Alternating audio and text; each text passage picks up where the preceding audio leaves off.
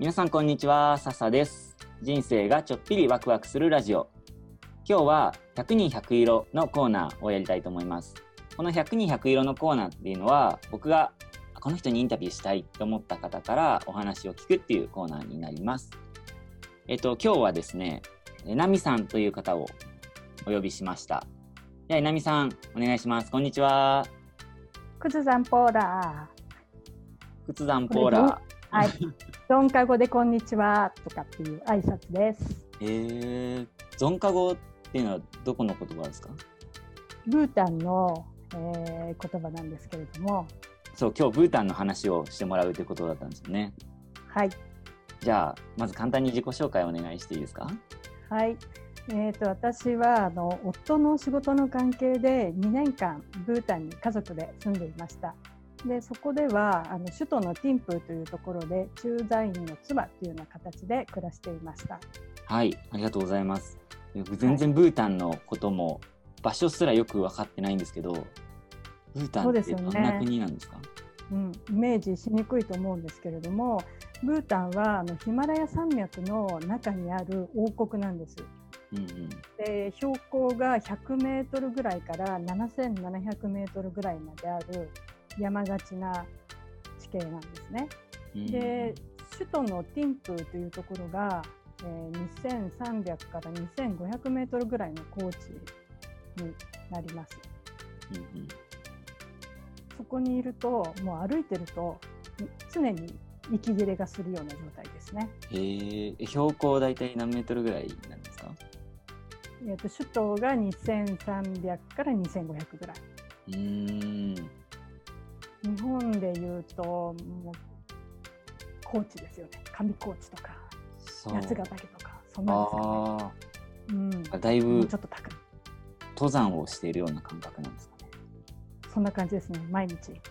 あの家の外を出ると下るか登るかのどちらかで、うあんまりあの平坦な土地があまりないです。あ、じゃあもう町自体も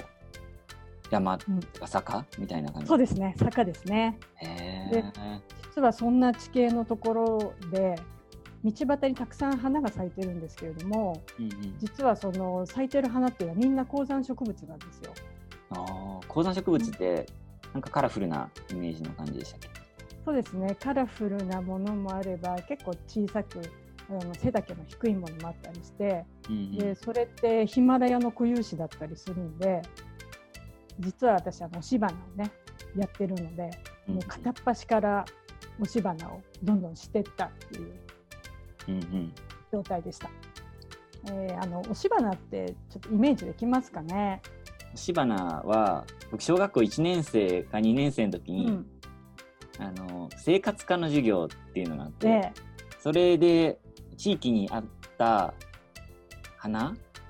か植物を摘んできて好きなものを摘んできてうん、で本の間に挟んでやるやつですよね確か。そうですね、それです。で1回だけそれでやったことあります。うん、そうすると大体あの初めは綺麗な色が残ってるんですけどだんだん時間が経つとこう色あせてあの枯れたような感じの茶色く変色しちゃうっていう経験があるかもしれないんですけどあの今技術の進歩で押し花してもその色がずっと5年とか10年とか長持ちするようなそういう技法があるんですね。うん。で例えば結婚式のブーケってあるの分かります、花嫁さんが持つ立体的な。はい。で百合の花とかバラの花とか。トスするやつですね。そうですそれです、はい。そういうやつですね。あれも、うん立体のものを平面に押してであの写真とか絵みたいに元の持ってたような状態にこう再現することができたりするんですねそういう技術があるんです不思議って感じでしょ？そうですね。なんか薬品とか使うんですか？薬品も使ったりもするんですけど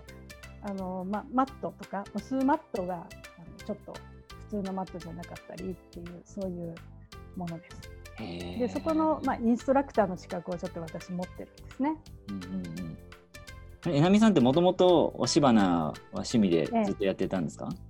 そうですね。やってましたね。やっぱりあの子供の時にやって色が変わっちゃうんで変わらないその不思議な花クラブっていうところの資格なんですけどそこに出会ってからあの思いっきりハマってました。100人100色実は用意してもらった写真がありまして今 YouTube で聞いてる方は写真が画面に出てる状態になると思うんですけどラジオアプリとかで聞いてる方は概要欄に貼ってあるのでそちらを見てみてほしいんですが僕が見えてる写真には2人の子供が写ってて男の子と女の子かな、うん、そうですね。民族衣装ね。はい民族衣装着て。作業をやってる写真があるんですけれども、うん、この2人のお子さんはあの NGO の、えー、ダクト障害者リハビリセンターというところに通っているあの聴覚障害のあるお子さんなんですね。うん、で、えー、この民族衣装を着ながらこの押し花乾燥させた花をこれから作品作りしようとしているところなんです。でブータンはあの障害者っていう概念がちょっと私たちの感覚と違いまして障害者は前世で悪事をした人とかそういう考え方があるんですね。なので悪霊が乗り移っているとかそういう考えがあるんで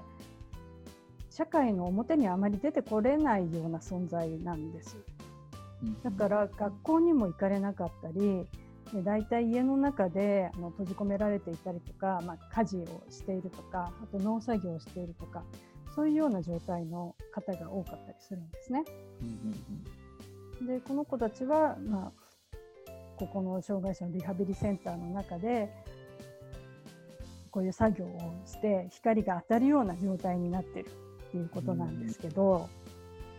うん、リハビリセンターっていうのはブータンの団体がやってるんですか？それとも海外の団体ですかそうですねえブータンのあのこの校長先生のお子さんが障害があってそれでこういったあの障害者のリハビリセンターを立ち上げたっていう経緯があります。うんうん、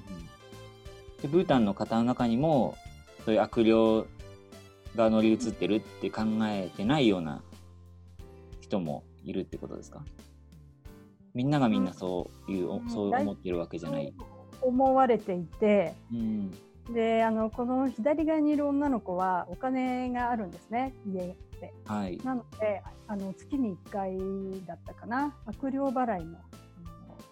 お寺に悪霊を払うためにお参りに行ってました。あじゃあ悪霊がついているっていうのはみんな信じていることだけど、うんうん、その上で日の当たるように光が当たるように支援するっていうような取り組みをしている団体ってことですかね。そうですね、そういうことですね。少しでも障害者が自立できるようにっていうふうに考えている、うん、そういうことですね。で、あの大体ブータンの中では織物とかあの縫製関係のことだったりするんですけれども、こういった押し花っていうものがあまりなかったので、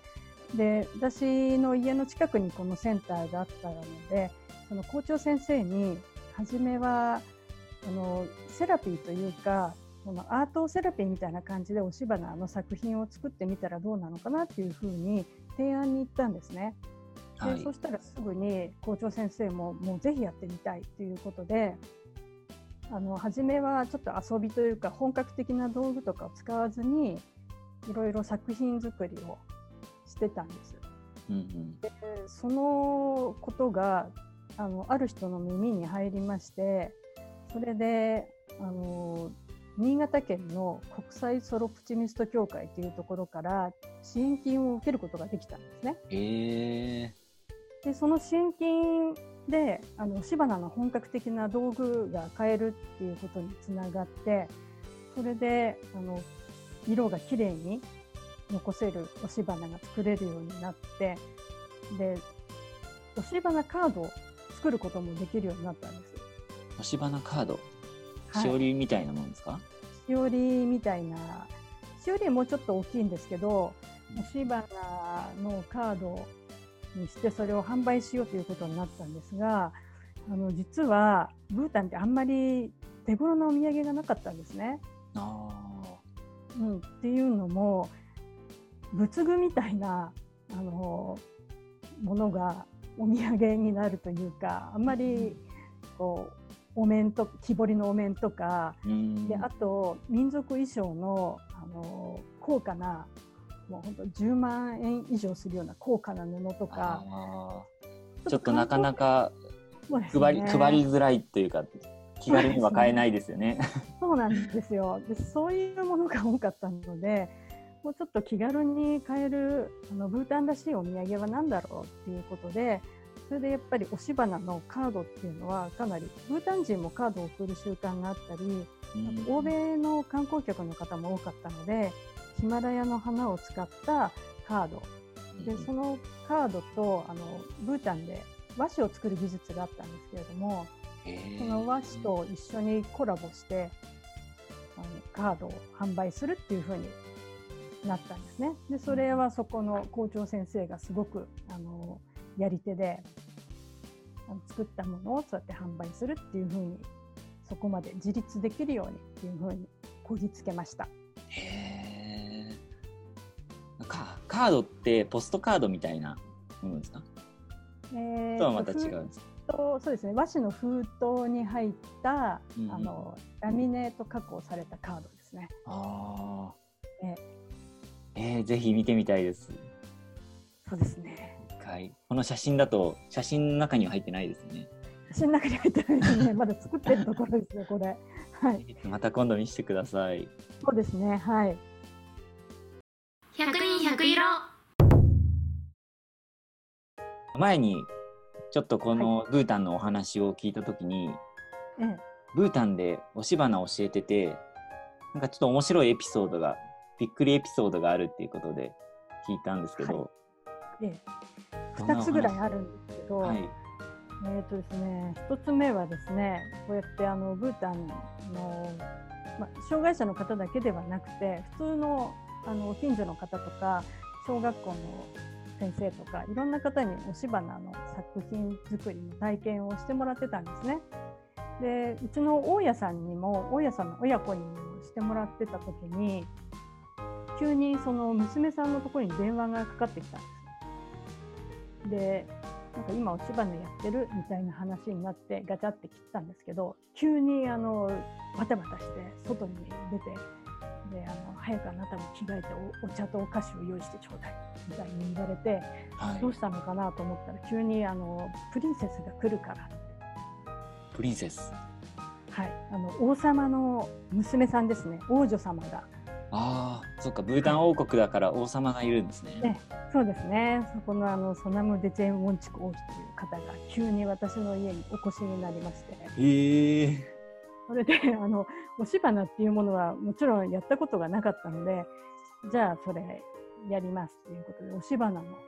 作品を作っていただきました。へえええそれはなんで急に来ることになったんですか？それは分かったんですか？えでそれはあの 私もわかんないんですけどその娘さんとその王女様は同級生なんです。でまあ、遊び仲間じゃないですけど交流があったのでそれで、うん、多分何してるのっていう感じになったんじゃないですかね。うんうん それで、まあ、その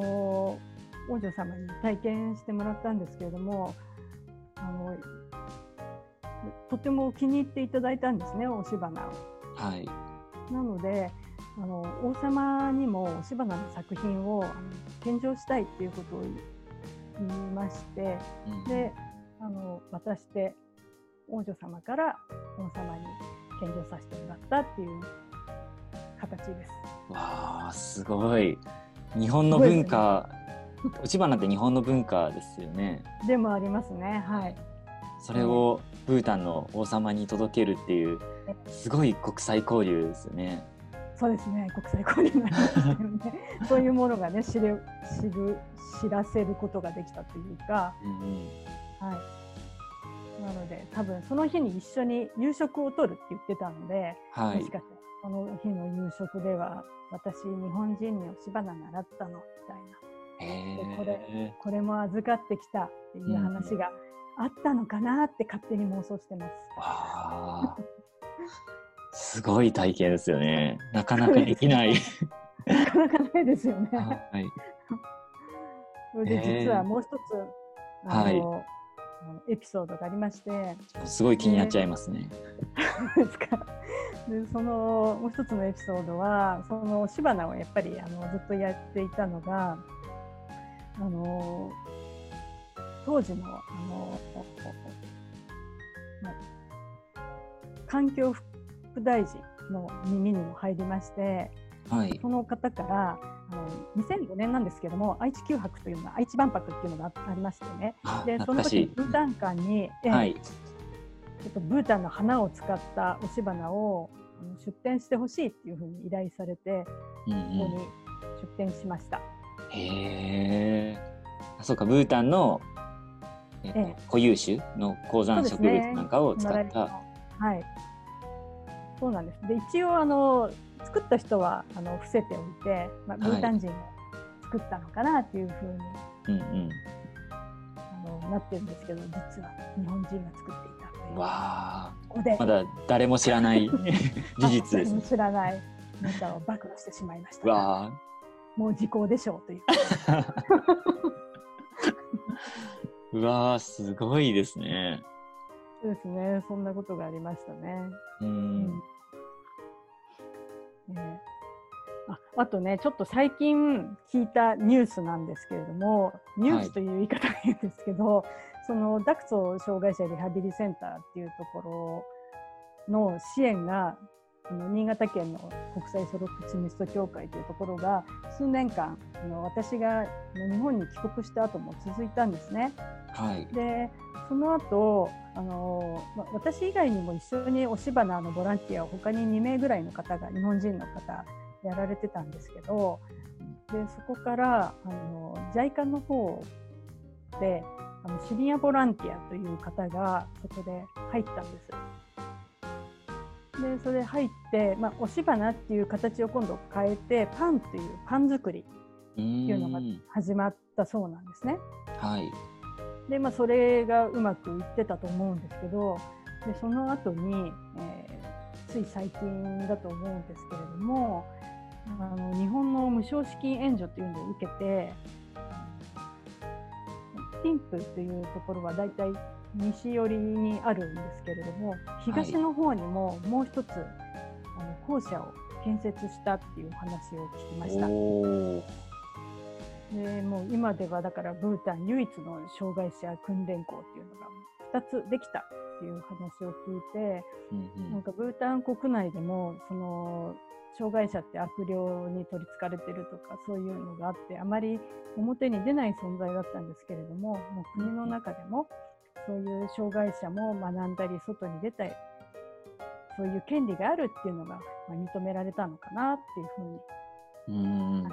感じましたねいいニュースだったなっていうふうにあ。それもえなみさんがつなげたというか、きっかけを作ったわけですもんね。あの。そうですね。私は本当に一粒の種をまいたに過ぎないと思うんですけれども、うんそれが芽を出して、そこからあの他の日本人の方が水をやったり肥料をあげたりしていくっていうことでバトンをつないだのかなっていうふうに思ってます。うんうんあ今日は素敵なお話を本当にありがとうございました。はい、ありがとうございました。いや本当あのブータンって僕行ったことがないですしなかなか行きにくい国だっていうのも聞いてるんですけど、えいやぜひ行ってみたくなりましたしその高山植物もえぜひうん生で見てみたいし、えできたらその施設にも行ってみたいなってえうん、そうですね。ぜひはいぜひ。はい、わ、またその際はぜひ紹介してもらえたら嬉しいです。かりました。はい。じゃあ今日は本当にありがとうございました。えどうもありがとうございました。今、えーと聞いてくださっている方も本日最後まで聞いてくださって本当にありがとうございました。あのぜひ他の回もこういう、えー、と海外とか、まあ、日本でもちょっと面白い経験をしている方の話とかあの僕のパプアニューギニアとかこれまで旅してきた国での面白い話なんかをいろいろとお話ししているのでぜひ他の回も見てみてください。それじゃあまたね